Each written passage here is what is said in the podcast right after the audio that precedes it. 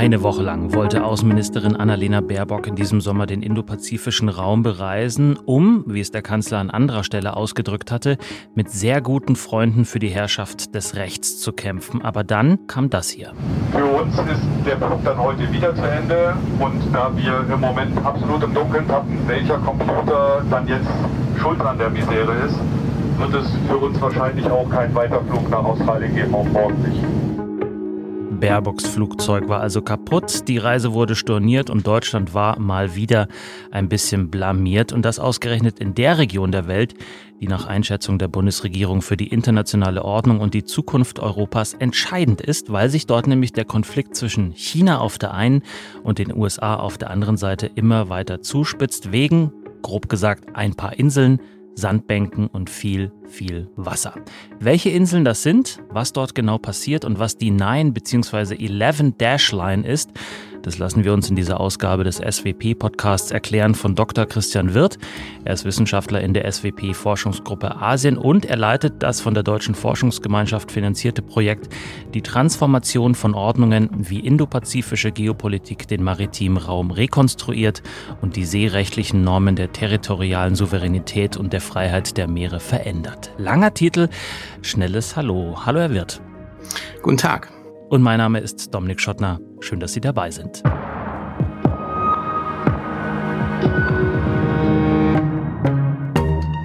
Herr Wirth, warum interessiert Sie, warum interessiert aber vor allem auch die Bundesregierung der sogenannte indopazifische Raum so sehr, dass sie dort nicht nur selbst oft zu Besuch ist, sondern auch zum Beispiel ein Marineschiff und auch Luftwaffenflieger in der Vergangenheit zu Übungen mit Partnern dorthin geschickt hat? Das hat vor allem damit zu tun, dass der wirtschaftliche Aufstieg Chinas äh, damit verbunden ist, dass man in Peking auch einen äh, höheren Status in der Region und in der Welt beansprucht. Ähm, man ähm, besteht deshalb auch darauf, äh, gewisse Gebiete zur See zu kontrollieren, zum nationalen Territorium zu zählen. Und das führt natürlich zu Spannungen äh, mit den Nachbarn, aber auch äh, mit den USA, ähm, welche ihrerseits natürlich ihre Position beibehalten wollen. Mhm. Und was sieht Deutschland dort? Deutschland sieht äh, die Ansprüche Chinas ähm, im ostchinesischen Meer, im südchinesischen Meer, die Frage des Status von Taiwan ähm, als ein destabilisierender Faktor ähm, einerseits und natürlich andererseits eben die Rivalität zwischen den USA und seinen Verbünden mit China als weiteren äh, Gefahrenherd, der die wirtschaftliche Prosperität allenfalls auch, wie sie Europa erfährt, wie man in Europa von dieser Region abhängig ist, äh, in Gefahr bringen könnte. Hm. Es geht um das äh, südchinesische Meer unter anderem. Ich hatte es sehr vereinfacht gesagt, es geht um Sandbänke, um viel, viel Wasser und auch um einzelne Inseln. Welche Akteure, es ist ja nicht nur China und die USA dort vor Ort, welche anderen Akteure erheben denn da welche Ansprüche über welche Gebiete? Ja, es sind tatsächlich ähm, vier Problembereiche. Ähm, das, äh, zum einen mal äh, im ostchinesischen Meer ähm, der Streit zwischen Japan und China um die Senkaku-Diaoyu-Inseln. Äh, es ist eine Meinungsverschiedenheit zwischen China und den USA um äh, militärische Aufklärung in ausländischen Wirtschaftszonen des Status Taiwans eben als dritter Punkt. Und viertens äh, die äh, Abgrenzung von ausschließlichen Wirtschaftszonen im südchinesischen Meer, die zwischen sechs Anrainerstaaten umstritten sind, die äh, im Ganzen dann zusammenkommen und diese Gemengenlagen äh, bringen, ja. Zu der ausschließlichen Wirtschaftszone und wie unterschiedlich man die vielleicht interpretieren kann, kommen wir gleich noch. Aber nur um es zu verstehen, ist es denn offenes Meer, worüber wir hier letztlich sprechen, und eben ein paar Sandbänke und Inseln?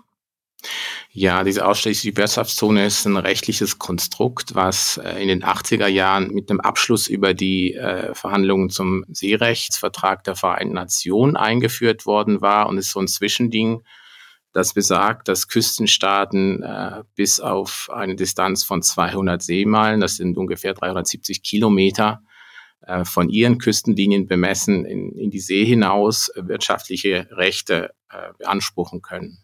Und da gibt es unterschiedliche Interpretationen darüber, obwohl das eigentlich äh, in diesem Seerechtsübereinkommen ja doch sehr klar geregelt ist. Ja, äh, also das Grundproblem in dieser Region im südchinesischen Meer, ein Meer, das übrigens äh, ungefähr so doppelt so groß ist wie das Mittelmeer, ist halt, dass äh, wenn man diese 370 Kilometer von jeweiligen Küstenlinien bemisst, dass sich die Zonen dann äh, überschneiden und die Frage ist, wo werden die abgegrenzt? Ist auch die Frage, gibt es da Inseln äh, dazwischen, die, die ihrerseits Zonen dann ähm, generieren, wo man eben noch mehr Ressourcen dann für sich beanspruchen könnte? Und drittens ist dann die Frage halt, was wirklich erlaubt ist in den ausschließlichen Wirtschaftszonen, gerade wenn es um ozeanografische Forschung und militärische Aufklärung geht. Und hier haben die verschiedenen Anrainerstaaten, vor allem dann auch China und die USA, verschiedene Ansichten. Nämlich, was sagt China? Was ist für Sie die ausschließliche Wirtschaftszone? China nimmt eine Position zu dieser Zone ein, die äh, teilweise ähnlich ist wie die anderer Entwicklungsländer, zum Beispiel Indien, und äh, misst der auch sicherheitspolitische Bedeutung zu, ähm, sagt unter anderem, dass eben gerade militärische äh, Operationen nicht in jedem Fall in dieser Zone erlaubt sind, dass äh, ein Anverständnis des Küstenstaates erforderlich ist und das widerspricht eigentlich dem Konsens äh, des äh, Seerechtsübereinkommens von 1982 und ist auch dann äh, entgegen der amerikanischen Position, ähm, wo man halt darauf besteht, dass auch militärische Aufklärung überall in dieser Zone rechtmäßig ist. Und was macht China, um in der Region dann Präsenz zu zeigen? Ja, es hat über die letzten Jahre ähm, die Seestreitkräfte sehr stark ausgebaut, sehr viel mehr Schiffe, größere Schiffe äh, zu Wasser gelassen, die Küstenwache ausgebaut und auch eine spezielle Flotte von äh, Fischerbooten konstruiert, die äh, verwendet werden, um äh, den verschiedenen Ansprüchen auf maritime Rechte, auf maritime Zonen und Territorien im ostchinesischen, aber auch im südchinesischen Meer äh, Geltung zu verschaffen. Mhm. Und ich habe auf einigen Satellitenbildern auch gesehen, äh, da werden äh, sehr, sehr klein erscheinende Inseln auch zu, ich sag mal, Mini-Flugbasen ausgebaut. Da sind Landebahnen und noch drei, vier Häuser und das war's dann. Was soll das denn bringen für die Chinesen? Ja, genau. Also im südchinesischen Meer ist ja vor allem die Spratlys Inselgruppe äh, von Bedeutung. Das sind ungefähr 500 Riffe, Atolle, Sandbänke, zum Teil auch unter Wasser. Die größte Inseln, die von Taiwan äh, besetzt ist, ja, Taiping oder Ituaba, ist nicht mal einen halben Quadratkilometer groß. Die zweitgrößte von den Philippinen besetzt, 32 Hektar. Ähm, und es ist halt so, dass alle Anrainerstaaten versuchen, ihr ihren Teil hier zu besetzen und zu kontrollieren. Und insbesondere China hat diesen äh, viel größeren Anspruch, Taiwan auch, aber vor allem China äh, verfolgt diesen auch, ähm, der quasi 80 Prozent ungefähr des ganzen südchinesischen Meeres umfasst und ein, dieser sogenannten Nine-Dash-Line oder neun Strichen Linie entlang geht, mhm. die wirkliche äh, Natur der Linie, der genaue Anspruch ist tatsächlich unklar, aber man kann davon ausgehen, dass es sich um einen Anspruch handelt auf alle Inseln, die in sich innerhalb dieser Linie befinden, auf alle Fischereigründe. Ähm, und wenn man sich die Praxis auch anguckt, dann geht es auch um die Bodenschätze, äh, Erdgas vor allem, ähm, das sich hier fördern lässt. Und was bringt das den Chinesen denn dort vor Ort? Es sind eine ganze Reihe von ähm, Zwecken, die damit verfolgt werden. Also zum Ersten wird es dadurch möglich, für China in dieser vom Festland eigentlich ganz weit entfernten Region ähm, Aufklärung zu betreiben zur See und zur Luft, zu schauen, wer sich wo bewegt. Äh, Im Weiteren ist es möglich für die Küstenwache, für die Marine und auch für diese Fischerboote Zwischenstopps einzulegen, um die umstrittenen Gebiete verstärkt kontrollieren zu können, um Proviant äh, einzuladen, äh, aufzuladen und so weiter. Und es ist dann die Frage, inwieweit diese militärische Präsenz auch im Konfliktfall wirklich von Bedeutung sein würde. Es wäre sehr exponiert, aber es wäre halt trotzdem ein Faktor in einem großmächtigen Konflikt, der mit Waffen ausgetragen wird. Hm. Jetzt hatte ich eingangs aber schon gesagt, es gibt auch einen Begriff der 11 Dash Line. Von welcher Seite kommt der denn? Ja, die Linie an sich, die stammt aus den 40er Jahren. Die wurde einmal von einem taiwanesischen Offizier beziehungsweise von einem Offizier der äh, nationalistischen Kuomintang. Also es gab ja damals den Bürgerkrieg zwischen den, der kommunistischen Partei und der nationalistischen Partei wurde die gezogen. Es waren damals halt äh, elf Striche und in der Zwischenzeit ist so, dass China sich mit Vietnam äh, im Golf von Beibu oder Tonkin äh, auf eine Abgrenzung tatsächlich geeinigt hatte und dann zwei Striche da äh, verschwunden sind. Gibt es denn, habe ich mich in der Vorbereitung zu diesem Gespräch gefragt, historische Ereignisse, auf die sich China beruft, wenn es sagt, okay, dieses ganze große Gebiet ist unser Hoheitsanspruch oder ist es tatsächlich jetzt etwas, ähm, was pure Machtpolitik ist, um zum Beispiel die USA draußen zu halten?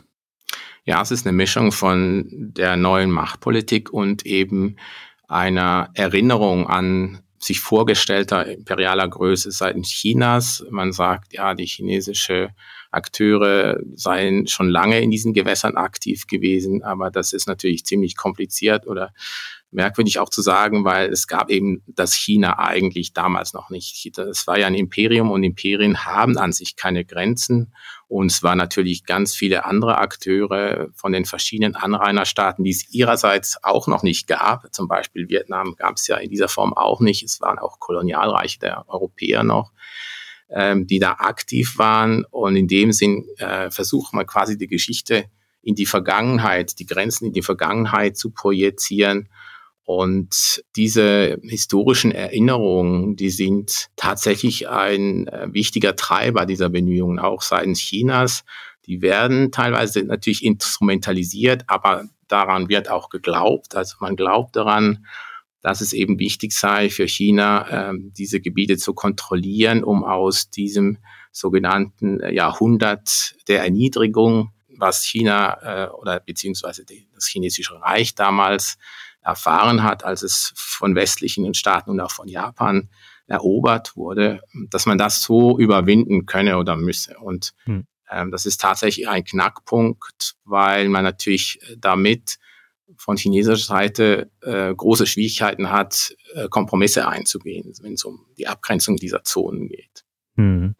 Aber muss man ja vielleicht auch durchaus zumindest versuchen anzuerkennen, dass es diese Haltung gibt, wenn man jetzt sozusagen mit amerikanischer Brille draufschaut, etwa, oder? Also sonst wird sich ja wahrscheinlich da keine Lösung finden lassen für diesen Konflikt. Ja, es muss in die Kalkulation einfließen. Also man darf dann nicht überrascht sein, dass die chinesische Führung nicht äh, Forderungen äh, für Kompromisse einzugehen, nicht nachgibt. Aber es ist natürlich auch so, dass die chinesischen Forderungen eben nicht äh, durch das internationale Recht äh, gedeckt sind und dass auch die diversen Anrainerstaaten ihrerseits natürlich Forderungen haben. Nicht zuletzt hatten wir ja im 2016 dieses Schiedsgerichtsurteil, was äh, die Lage im südchinesischen Meer sehr umfassend beurteilt hat. Sowas gab es noch nie im Seerecht und man hat klar festgestellt, dass eigentlich grundsätzlich von niemandem historische Rechte in diesem Umfang geltend gemacht werden könnten. Und ähm, um das Problem eigentlich zu lösen, müssen die Anrainerstaaten sich an diesen Beurteilungen halten und äh, in diese Richtung äh, vorwärts gehen. Mhm. Und wie kann man dieses Urteil und überhaupt das geltende Recht durchsetzen? Also geht das rein durch militärische Präsenz oder was äh, wird da aktuell getan? Ja, das ist tatsächlich eine schwierige Gemengelage, weil, wie ich eben gesagt habe, ganz verschiedene Aspekte in, in, in, in die große Großwetterlage quasi reinspielen.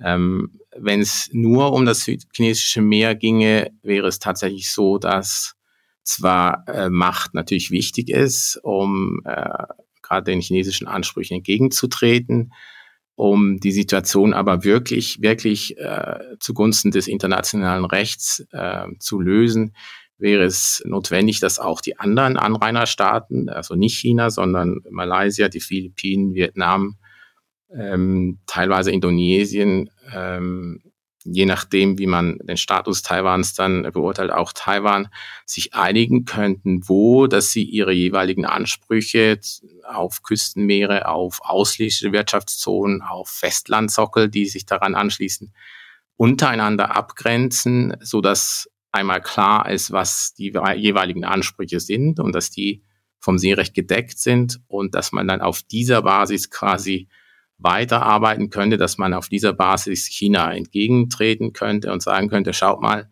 wir halten uns das Recht, ihr müsst das jetzt auch und dass man so einen Kompromiss findet. Mhm. Das Ganze muss durch äh, Macht unterlegt sein, aber es besteht halt auch die Gefahr, dass wenn man nur auf Abschreckung, militärische Abschreckung setzt, dass die chinesische Taktik Schritt für Schritt unter der Kriegsschwelle die Kontrolle zu vergrößern, ähm, dass die eigentlich aufgeht und dass äh, dann ähm, diese Streitigkeiten zur See dazu führen, dass die ganze Region in eine Dynamik verfällt. Und das sehen wir schon, wo es eigentlich nicht nur um diese Inselgruppen geht äh, im südchinesischen Meer, sondern auch im ostchinesischen Meer um den Status Taiwans an sich und ein Großmächtekonflikt hier weiter befeuert wird. Und das eigentlich dazu führt, dass ein Konflikt wahrscheinlicher wird und dass diverse Akteure, vor allem Taiwan in der Region, zum Spielball dieses Konflikts werden. Und wie real ist da die Kriegsgefahr? Ja, das ist eine große Diskussion. Es gab verschiedene Stimmen, die äh, sogar Prognosen abgegeben haben, wie lange das es noch dauern würde, bis China Taiwan angreifen könnte. Ich halte das für nicht sehr hilfreiche Spekulationen, gerade wenn sie von offiziellen Stellen kommen. Im Moment äh, ist die größte Gefahr die von äh, Zusammenstößen zwischen Schiffen, äh, chinesischen, amerikanischen vor allem, oder auch Flugzeugen, ähnlich wie es das im Jahre 2001 tatsächlich gegeben hatte, als ein chinesisches äh, Kampfflugzeug in ein amerikanisches Aufklärungsflugzeug gestoßen ist und äh, der chinesische Pilot dann gestorben war und das amerikanische Aufklärungsflugzeug auf der chinesischen Insel Hainan landen musste und das zu einer großen diplomatischen Krise führte. Was wäre dann aus Ihrer Sicht dann die Lösung, um Krieg zu verhindern, um die Herrschaft des Rechts zu sichern und dann, und damit kommen wir natürlich jetzt zum, eigentlich zum Beginn unseres Podcasts, um dann auch wieder, ja, die Zukunft Europas zu sichern, die, so sagt zumindest ja die Bundesregierung und Sie jetzt vielleicht auch, die ja von dem Status dieser Region auch abhängt. Ja, aus meiner Sicht wäre es halt wichtig, wenn man die äh, verschiedenen Teilprobleme wieder identifizieren könnte, wenn man äh, quasi das zerlegt und sagt, ähm, schaut mal hier, vielleicht das schwierigste Problem ist tatsächlich die, äh, der Status Taiwans. Ja, die Frage, ob Taiwan eine Provinz Chinas ist, wie das in Peking äh, gesehen wird, oder ob Taiwan eine eigenständige politische Einheit, vielleicht sogar ein Staat ist und wie man einen gewissen Status quo hier äh, beibehalten kann in der, dieser dynamischen Situation, wie man einen Konflikt um Taiwan verhindern kann. Es wäre ja das Schlimmste eigentlich, wenn man in China äh, verstärkt noch mehr davon ausgeht, dass Taiwan ein unsiegbarer Flugzeugträger einer amerikanischen Eindämmungspolitik ist.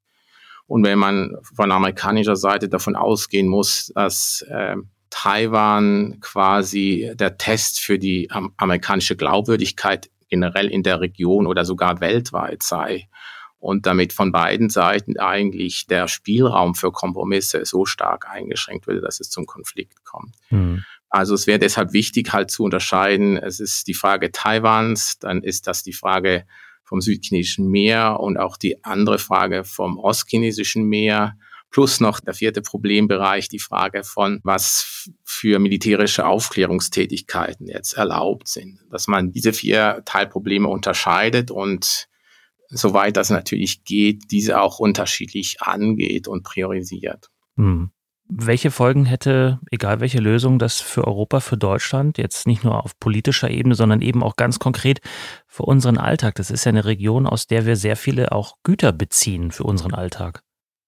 Ja, genau. Es wird ja auch in Berlin öfters äh, darauf hingewiesen, dass äh, natürlich China nicht nur ein sehr wichtiger Wirtschaftspartner für Import-Exporte sind, dass, sondern dass auch sehr viele kritische äh, Rohstoffe, äh, zum Beispiel für Solarzellen, für Elektroautos in China gefördert und dann auch verarbeitet werden und dass da natürlich eine große Abhängigkeit besteht. Aber darüber hinaus äh, geht es ja generell um die wirtschaftliche Prosperität. Also China, der chinesische Markt, hat ja zuerst als Werkbank der Welt und jetzt quasi als Konsumentenmarkt der Welt auch zu unserer, zur amerikanischen, äh, zur australischen Wohlfahrt beigetragen Jetzt ist die chinesische Wirtschaft äh, grundsätzlich strukturell in der Krise und die Frage ist halt, äh, wie kann man hier verhindern, dass die äh, Situation noch schlimmer wird? Und wenn es dann wirklich zum Konflikt kommen würde, dann müsste man sich auch die Frage stellen, was das für Auswirkungen für die demokratischen äh, Institutionen eben in diesen Demokratien hätte, weil eine ähm, Entwicklung hin zum Großmächtekonflikt, die hat ja auch dann immer Auswirkungen auf die Innenpolitik der jeweiligen Staaten, wo mehr und mehr Bereiche dann als Frage der nationalen Sicherheit dargestellt werden, wo ähm, verschiedene Rechte dann tendenziell eingeschränkt werden. Und das sehen wir zum Teil schon in der Region. Und es wäre natürlich schlimm, wenn sich diese Tendenz weiter ausbreitet. Sagt unser heutiger Gast im SWP-Podcast, Dr. Christian Wirth. Mit ihm habe ich über die Spannungen im indopazifischen Raum gesprochen, die Auswirkungen, wie eben gehört, auch auf das Leben in Europa und Deutschland haben könnten. Dr. Christian Wirth ist in der Forschungsgruppe Asien beheimatet und er sagt, diese komplexe Problemlage vor Ort wäre am besten zu lösen, indem man sie in kleinere Teilprobleme zerlegt oder zumindest die wesentlichen Unterschiede zwischen den Problemstellungen anerkennt. Vielen herzlichen Dank, Herr Wirth, für die Erklärungen. Ich danke Ihnen. Und wenn Sie sich weiter in das Thema einlesen wollen, liebe Hörerinnen und Hörer, dann finden Sie wie immer unter dieser Podcast-Folge in den Show Notes einige Leseempfehlungen. Über all unsere Neuerscheinungen informieren wir Sie in unserem regelmäßigen SWP Newsletter und auch auf unseren Social Media Accounts, zum Beispiel bei LinkedIn und X, vormals Twitter. Und wenn Sie uns mal einen Gefallen tun wollen, ist auch das ganz einfach. Abonnieren und bewerten Sie diesen Podcast doch gerne. Und wenn Sie ihn bei Spotify hören, aktivieren Sie gerne die Glocke, dann kriegen Sie immer dann eine Push-Nachricht, wenn eine neue Folge online ist. Das Ganze funktioniert leicht abgeändert natürlich auch bei anderen Podcast-Apps. Ich bin Dominik Schottner. Bis zum nächsten Mal. Bleiben Sie neugierig.